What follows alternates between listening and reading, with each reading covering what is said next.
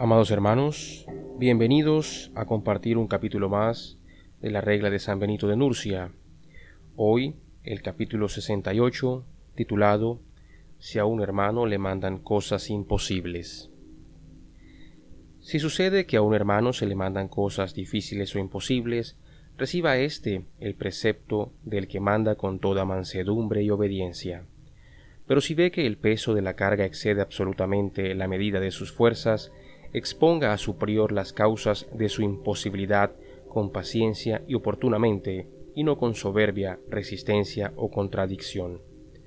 Pero si después de esta sugerencia el superior mantiene su decisión, sepa el más joven que así conviene, y confiando por la caridad en el auxilio de Dios, obedezca.